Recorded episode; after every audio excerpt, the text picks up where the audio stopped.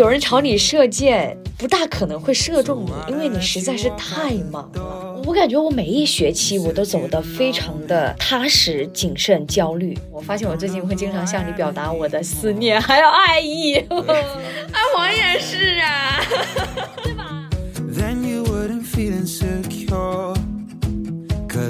好好学习，不做咸鱼。大家好，欢迎来到不做咸鱼。我是 Listen，我是 CC，欢迎大家，好久不见。这一期呢，我们给大家准备来聊一聊一本书。嗯，这本书叫做《我们携带的光》，是 Michelle 米歇尔奥巴马写的。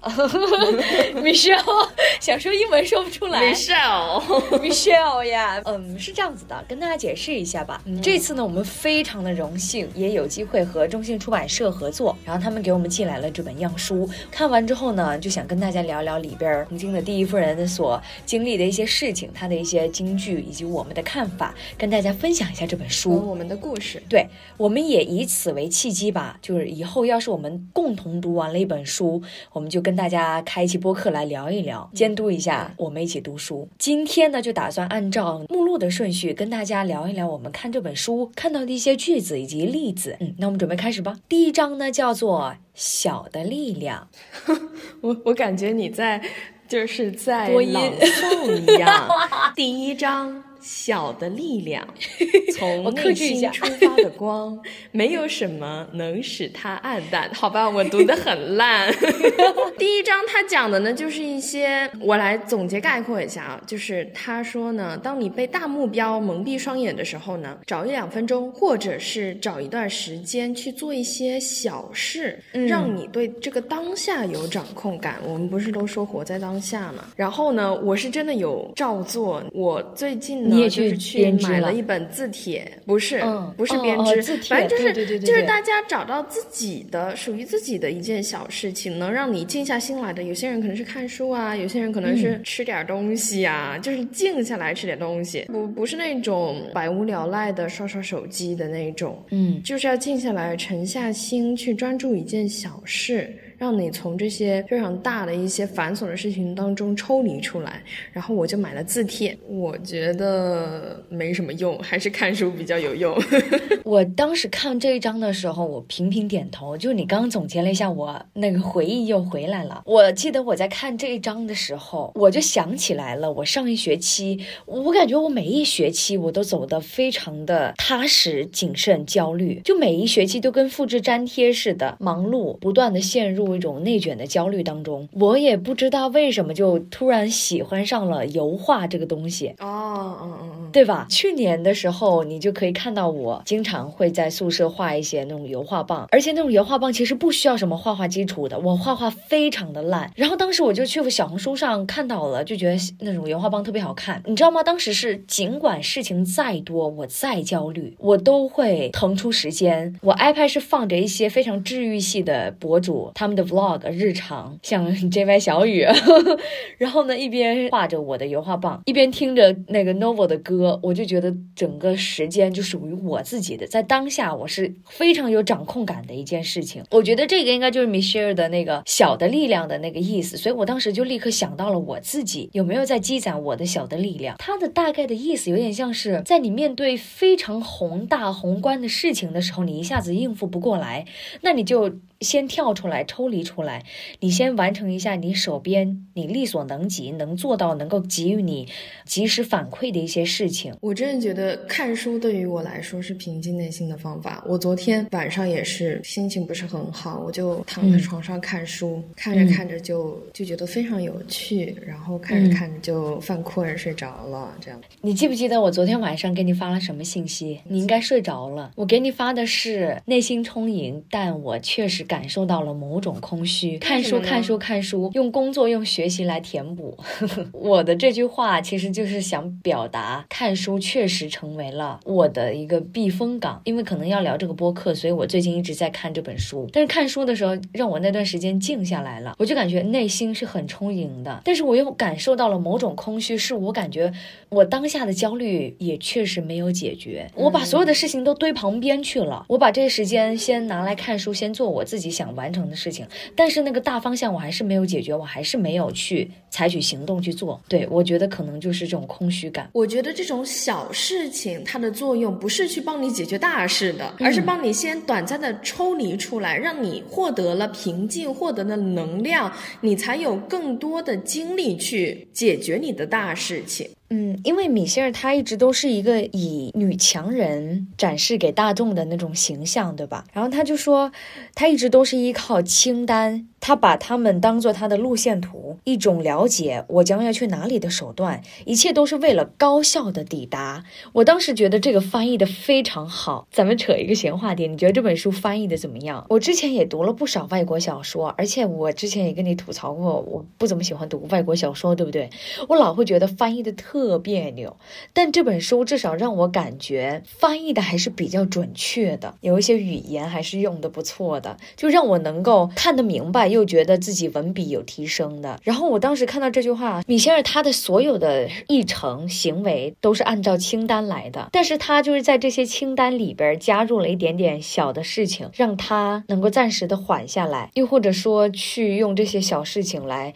暂时的去充电。我还想分享一下第一章，它还有一句话，我不知道你记不记得啊？忙碌就是这样一种工具，它就像给你穿上了一副铠甲。哦，铠甲，我有。如果有人朝你射箭。不大可能会射中你，因为你实在是太忙了。我还蛮想问你的读后感的。确实是，但是有时候忙碌着忙碌着，你就会变麻木。我确实感受到了它的两面性，就像之前发生了一些糟心的事情嘛，然后呢，投入到另一件事情，像这个数字峰会一开始之后，没有空，没有多余的时间去悲伤，去遐想。当然，可能悲伤的事情、糟心的事情，可能会在我闲的那么一两分钟，或者是那么几个小时里边突然蹦上来。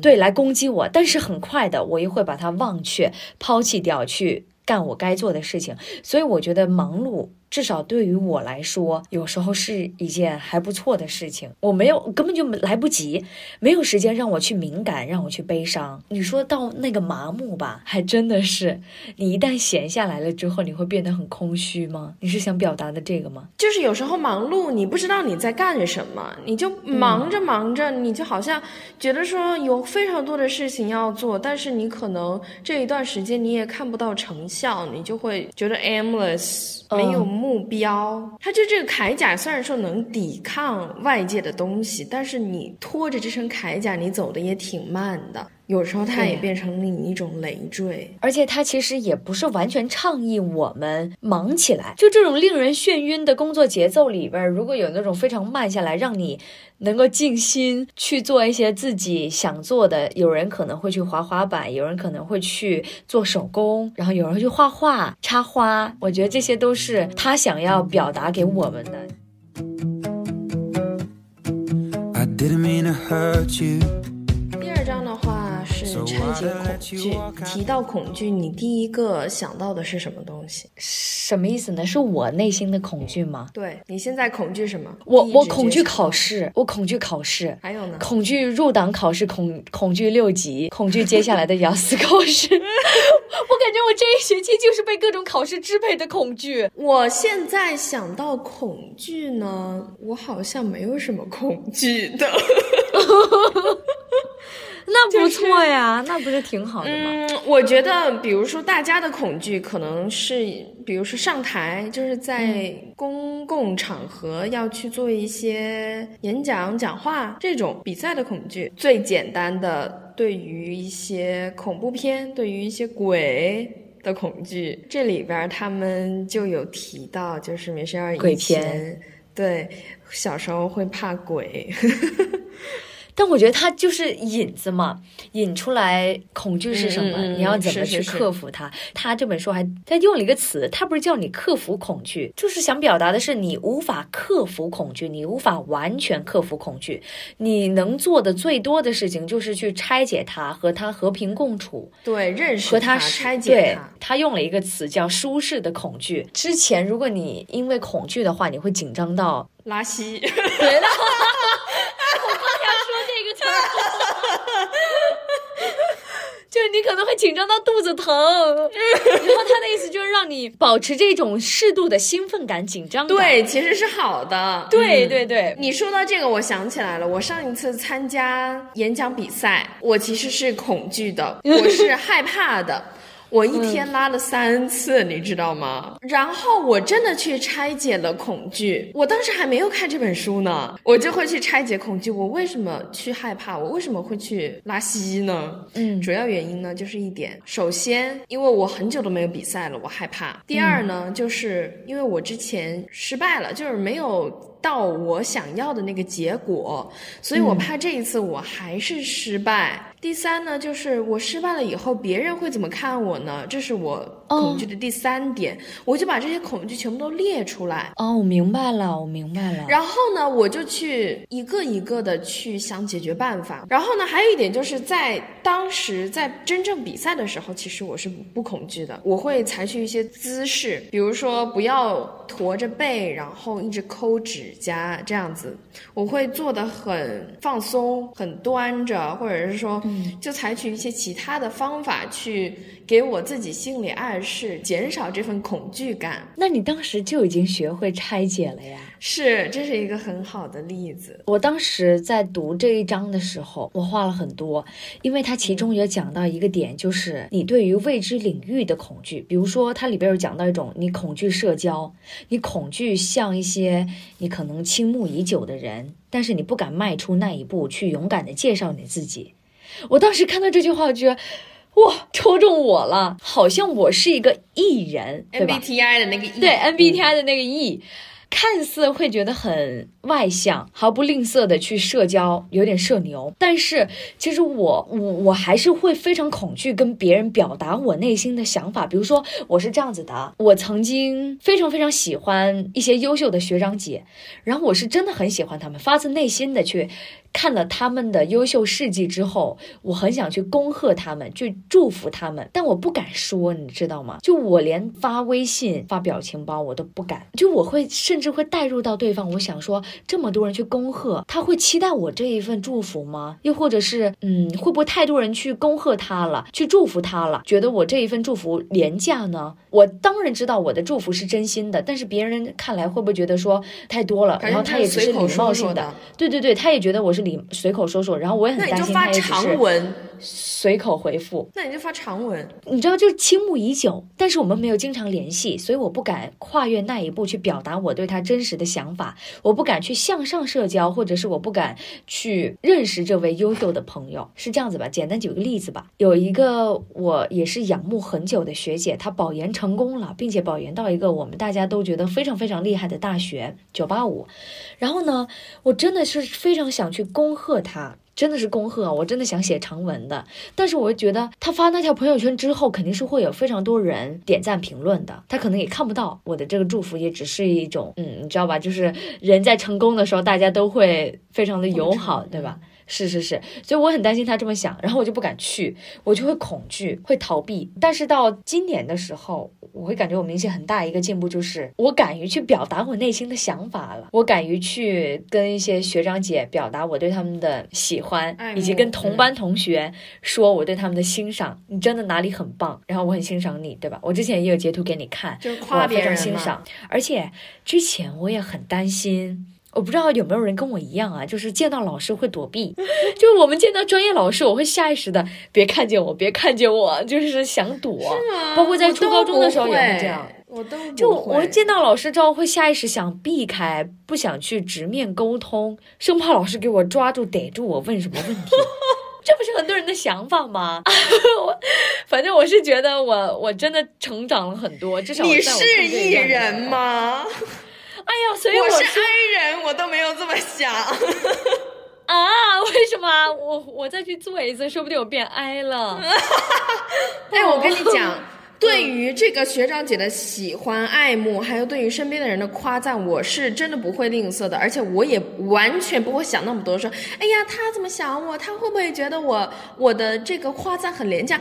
廉价的又怎样呢？你多说一句，你又不会，你完全没有什么坏处呀，是不是？而且我跟你讲，是真的有好处的。我发了一个，也是我很喜欢的、很仰慕已久的学姐。哦，好像是奖学金的时候，我跟他讲说，嗯，我一直仰慕你很久了，然后怎么怎么样，你哪里哪里做的很好，一直都是我的榜样。好，然后他回复了，他也回的挺多的，嗯，就是各种谢谢啊什么的。然后呢，在第二次奖学金的时候，他就来发信息给我了，他就说，哎，这个有一个什么省政府的奖学金的。那个答辩的机会，你要不要去报名一下什么？因为他看到我没报，而且他知道我的成绩是可以获得那份荣誉的，他就来提醒我了。嗯，这就是回报。嗯。就像今天我在看这本书的时候，我翻到后面有一句话啊，我就记得我看到那句话之后，我就立刻联系了我的大学同班同学。我真的极其欣赏他，他是属于非常乐观开朗的一个人，但是我无意间知道他也有他非常自卑、难过的一个点，比如说他会难过他的专业不够好，他甚至会因为专业的自卑感而避开大家，然后到湖边。小湖、小树林去练声，他不敢让大家听见，然后他也会因为身高的问题感到自卑。然后我当时看到那句话，米歇尔写的那句话之后，我就立刻发给他，我说我读到这句话就想到了你，对他表达了我的欣赏。我说你在配音课上每一次配音都会让我莫名的感到自卑，因为他的表现力很强。他也回了我超级超级多，我当时就觉得是两个人对珍惜、相互的真真诚硬碰硬，其实是真的很。很有那种治愈的感觉，你收到了别人的夸赞，其实心里面真的会很开心，有时候就能开心好几天。我还蛮想问一下，因为他这个米歇尔写到，他对于这个恐惧感还有一个来源就是失控感，害怕变化，排斥变化，所以当一件事情发生的时候，他就会感觉到无所适从的恐惧感。像她丈夫嘛，奥巴马在竞选的时候。他知道他的人生从此跃上了一个新的台阶，他的人生私生活吧是会被放在大众之下去观摩的。对对对对对，所以他就有一种强烈的失控感，这种恐惧也是一直笼罩着他的。能够克服这种恐惧最最好的一个方法就是能力了，就是能力是克服恐惧的一剂良药。然后他这边有一句京剧啊是。带着一汤匙的恐惧向前走，你就会载着满车的能力归来。那第三章呢？以善意开始。我记忆比较深的一点是那个镜子练习啊，对，每天早上呢，你就可以早上起来的时候，你就可以在镜子面前说：“陆小葵加油，今天又是新的一天。”这种。自我鼓励，镜子练习，这个是嗯，我在很多的一些心理书啊，或者是一些课上，我都能够就是听到这种说法。嗯嗯，你可以在早上的时候醒来的时候对镜子，哎，傻呵呵一下，你今天怎么这么漂亮？你可真棒啊！大概就是对自己或是对身边的人表达你的善意，你的喜悦，你的喜悦，嗯。让你的这一天的开始，至少是从一个非常亢奋的、积极的状态去开始这一天，所以你对任何事情的时候，那种容忍度都会拔得很高。然后呢，我在看这一章的时候，我写了两部电影名字，一部叫做《奇迹男孩》，一部叫做《楚门的世界》。《楚门的世界》，我就想到了那句很经典的台词。In case I don't see you, good morning, good afternoon, and good night。他想要表达的可能不仅仅只是你对自己施以的善意，还有你对别人传达的那种善意、喜悦和善意，对，是可以互相影响。对，就跟刚刚我们说的一样，不吝啬于自己的赞美还有欣赏。嗯嗯，他其中有举例到一个例子，我不知道你小时候有没有这种习惯啊？你会不会看父母脸色呢？我不会，我觉得父母没给我摆脸色，所以我就 我我其实我也不会看。看父母脸色，就我能够想象得到，孩子为了让父母满意而去约束自己，让自己做得更好。然后它里边就有讲，如果我们身身为父母的话，怎么样传递出这种喜悦？就我们自己作为一个个体，作为一个人，除了能够接受别人的善意之外，我们要怎么从个体出发去施以我们的善意？包括对孩子也一样，对身边的同学也一样。如果从小就没有接受到这种。满意感、满足感，或者是喜悦感，会不会让这一些人长大之后就养成了一种讨好型人格呢？对，就总感觉自己想让对方开心，缺了什么东西？对。然后我想跟大家分享一下这句话啊，这句话我非常喜欢。他说：“喜悦是滋养生命的，它是一件礼物。当有人见到我们表现得很喜悦的时候，我们的步伐会变得很稳健，我们会更容易的保持从容、自信，并且带着这种感觉往前走。”我想问一下啊，C C，你在就你在成长的过程当中。除了父母之外，还有谁是对你表达出这种喜悦感吗？有点类似于欣赏，让你变得很自信、很笃定、很从容。这个不就是夸赞吗？对啊，所以我想问你，有没有哪一个人对你表达出了这种，然后让你印象很深刻的？我妈妈，她是真的觉得我已经做得很好了。嗯，有时候我做到一个 level。我觉得人外有人，天外有天。我自己知道我做的挺好的，但是我觉得还有人比我做的更好，所以我不会去沾沾自喜。但是我妈就觉得你已经做的很好了，你做的很好，她就一直这么跟我讲。我然后有时候我就会笑他，我就说你什么都不懂，我这不算什么。我也会嘲笑，也不是嘲笑吧，我也会笑我爸。你眼界比较小，你只看到了我，你没有看到其他人。是，我就真的觉得父母总是觉得自己的孩子是天下最漂亮的，天下最棒的人。我是会自己骄傲的，但是这种骄傲不是说。不是贬义的那种骄傲，我是骄傲完之后呢，再继续的一步一步踏实的往前走，是这样子的。所以我自己也会给自己这种心理暗示，说，哎，我怎么这么厉害呀？就是 我就会这么说，就是用这种语气、这种态度说，哎，我怎么这么厉害啊？然后呢，下一秒我又开始一步一步脚印往前走，是这样子的。我我看到这句话啊，我就在刚刚想，我就想到了你。但是 Cici 她就是在我那一段特别。特别会自我 PUA 的时候，又或者是我特别迷茫的时候，你会说什么？就你比我还相信，还自信，对你比我还自信，你就觉得我有能力。我当时就觉得这种能量是非常的强烈。对喜悦的需求其实是一种本能吧，我们大家都需要其他人的夸赞，然后来获得这种温情。他们就像是吸引温情的一种磁铁一样。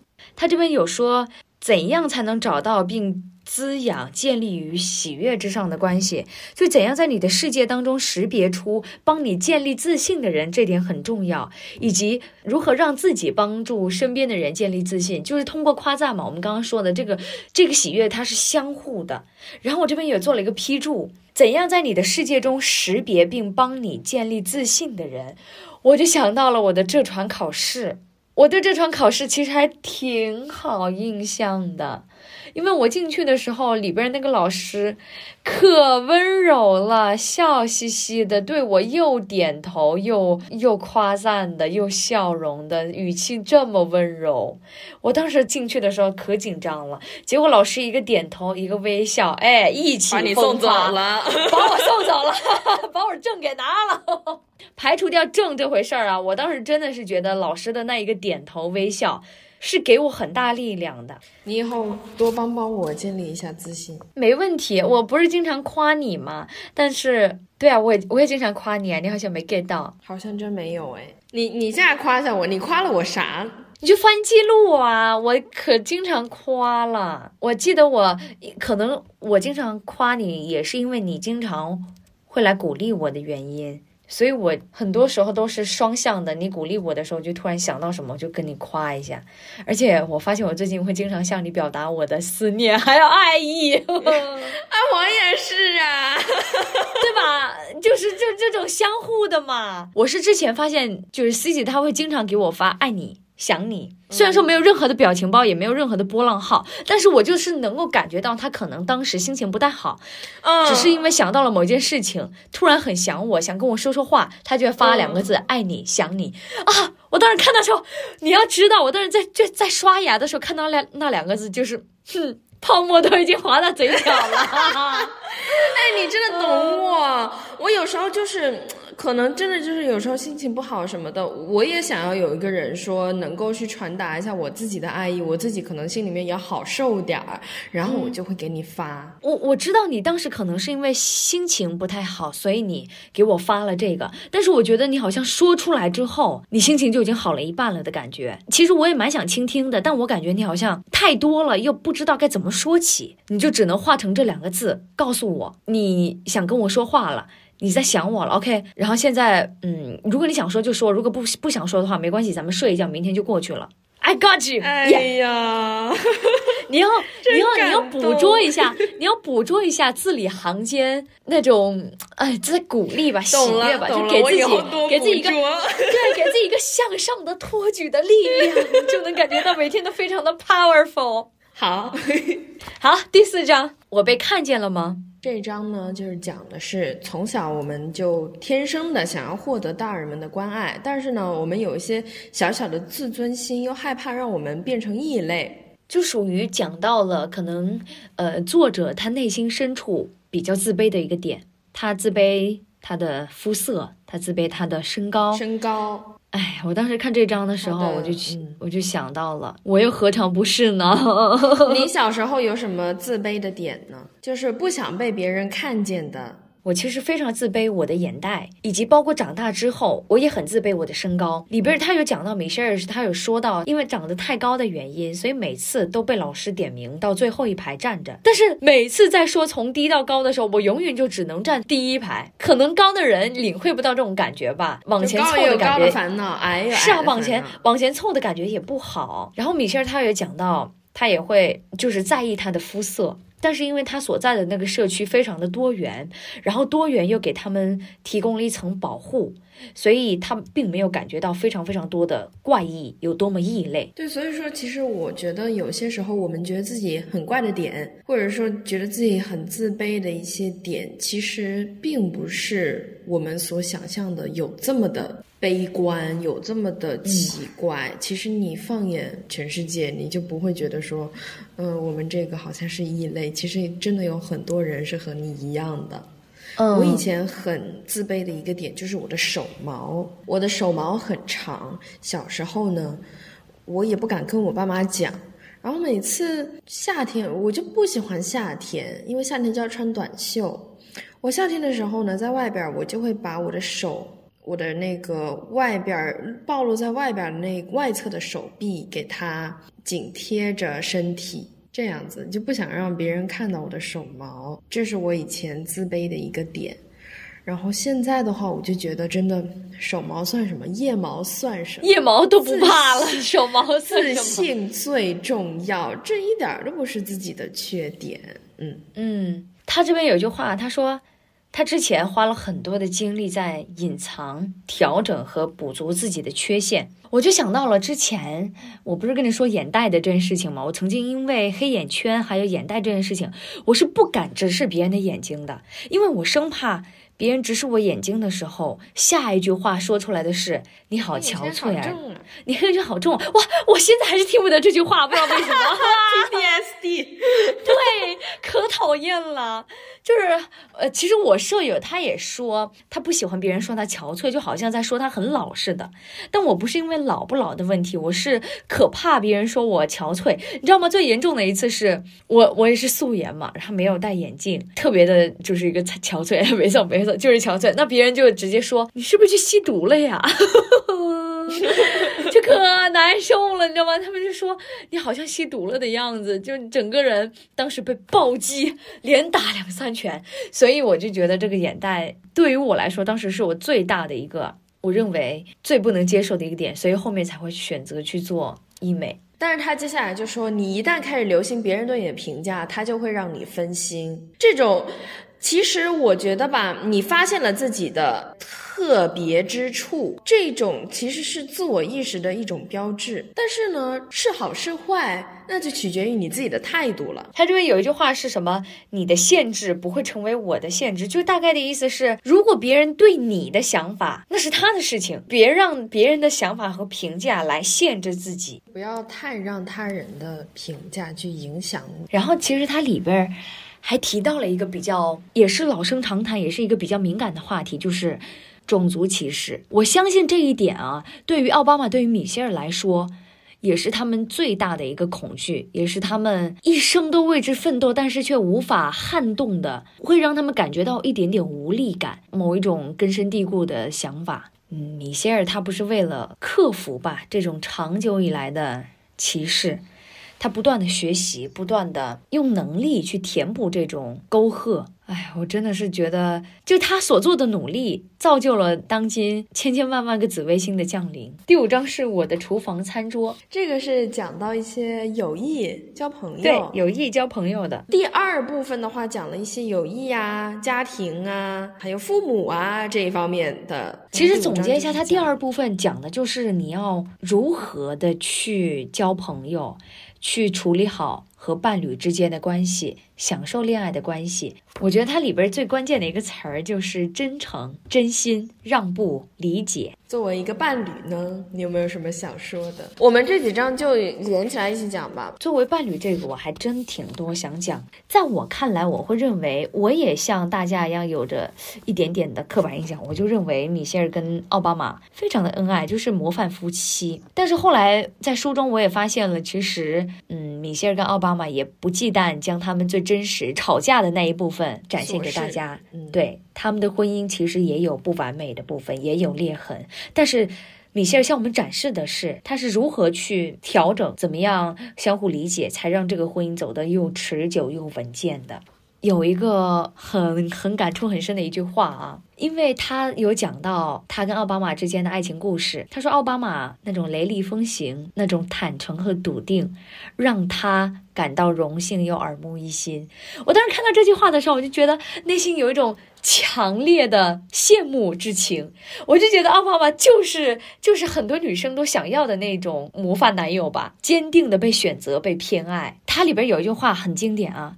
任何一段长久的伴侣关系，实际上都是由坚定的信仰驱动的。我就会感觉，人性吧，其实是一个非常复杂的东西。然后我们听到的大多数关于什么，呃，感情破碎、婚姻破碎，可能很多的一部分都是男男方的原因。当然，我不是对什么性别有偏见啊，只是大多数嘛，大多数是的，就是这个有数据统统计。对，那我就我就我当时其实有思考过这个原因，我觉得这个可以，你看它这里边的形容是信仰。我的想法就是道德标准，就女性她对于自己是有高的、很高的一个道德标准，就是说我不能这样做，这样做是不被社会所允许、不被道德所接受的。但是男性他就觉得给自己道德标准会降得比较低，他就觉得是男人就是这样子，嗯，就是天性使然。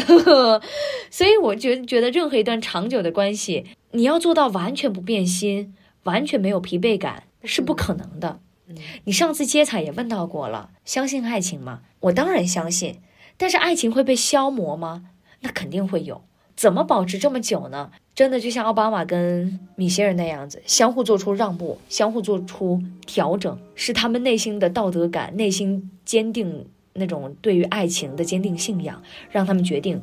还是继续走下去。里边还有一句话，我也是特别的感触。它里边是说，爱情里边很讲究一个确定感。我当时看到这一章的时候，我就在想，确定这个人就是对的人，就是正缘的时候，到底是在哪一瞬间呢？你你觉得呢？我觉得至少不是我们现阶段能够体会得到的啊！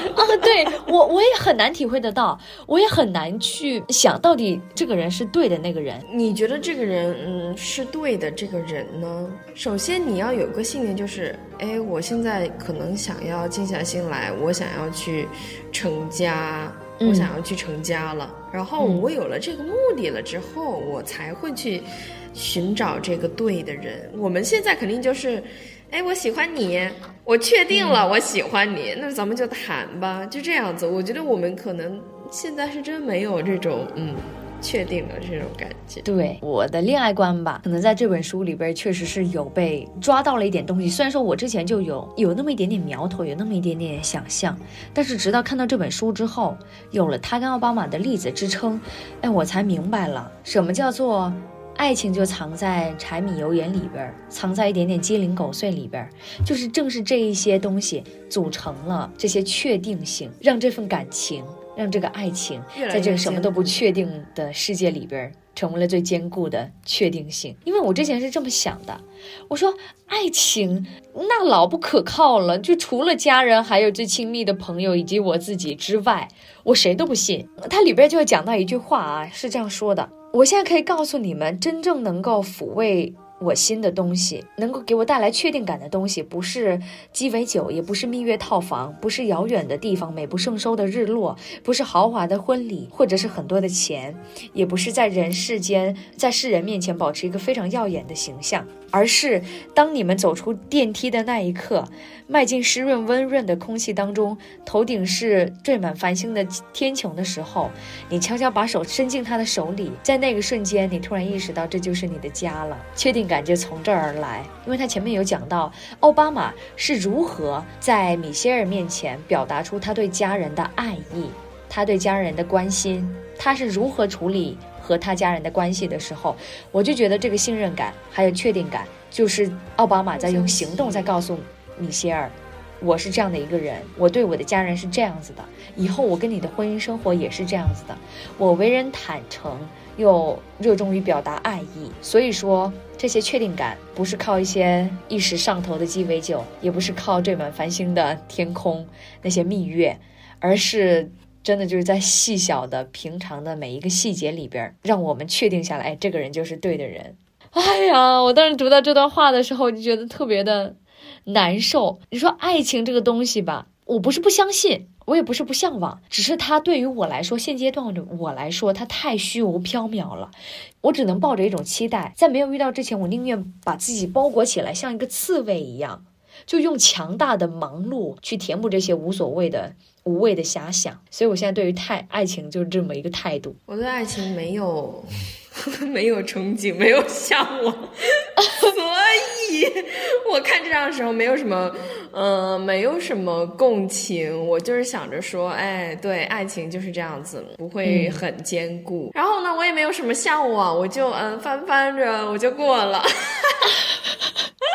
没有像 Listen 一样说了这么多自己的 想法，我觉得你可以去开一个那种关于爱情的 碎碎念。我不想，我现在就真的是觉得这些东西就是在阻挡我。然后下一章讲的是他的妈妈，对，嗯，这边还讲了挺多一些关于育儿方面的一些，或者是说，嗯，父母和孩子相处的一些故事。他这边有提到一个，就是直升机式育儿，就是对孩子的一些事情大包大揽，实时监督孩子的一举一动。你觉得你以前的父母是这样子？我家人倒没有什么。大包大揽，他们真的就是对学习上的事情，其实还蛮佛系的。我感觉我就像野草一样，没有家人从小填补各种兴趣班，那种那些什么舞蹈啊、钢琴，都是我自己要求要去上的。我父母也没有对我的学习这一方面有什么监督，但是呢，嗯，他们希望我多多的去上台。他没有说，哎，你去，你一定要参加这个，你一定要参加那个，但是他们就会让我去。也有点逼迫的意思，想要让我去多多的展示自己，把我推到舞台上面去。我觉得其实直升机式的育儿就是把孩子逼太紧了嘛，什么事情都安排妥妥当当的。这样子的话，其实你真正的到时候，因为孩子总是要走出社会的，对你走出了社会，你什么都不会，那到时候怎么办呀？是不是？有时候放松，其实反而是更能够让他。掌握自己，能够去提供一个你自己去操操控自己人生的机会，其实我觉得这是很重要的。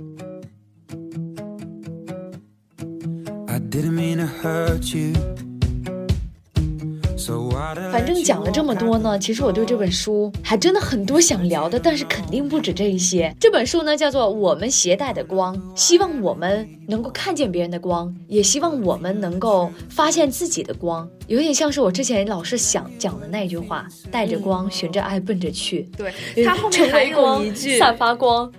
他那边还有一句，就是永远不要停止努力，这都是我们俩的名言。对，所以，所以我还我还真蛮喜欢这本书的，就是有点鸡，虽然说有一点点像鸡汤文，但是。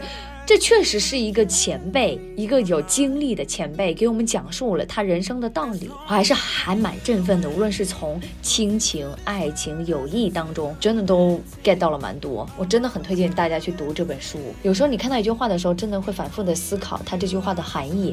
而且我说了，他的中文翻译也也还不错，能够让你反复的去咀嚼，去想一下自己有没有什么东西可以带入，可以去学到的一些东西。然后呢？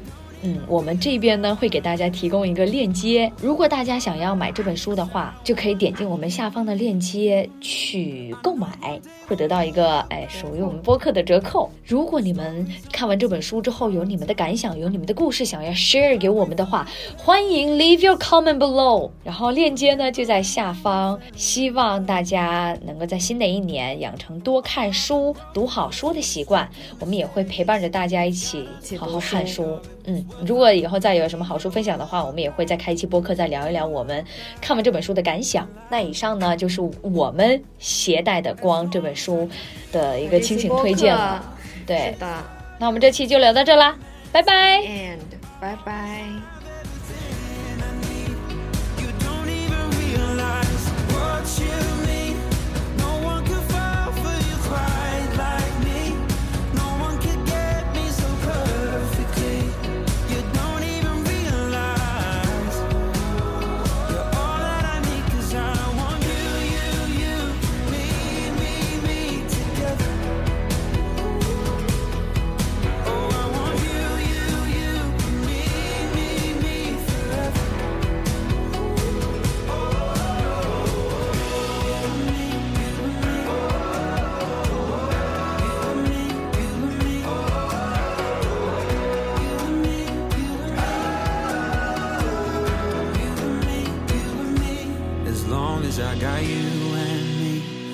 Through this world as a two-man team. I'll always have.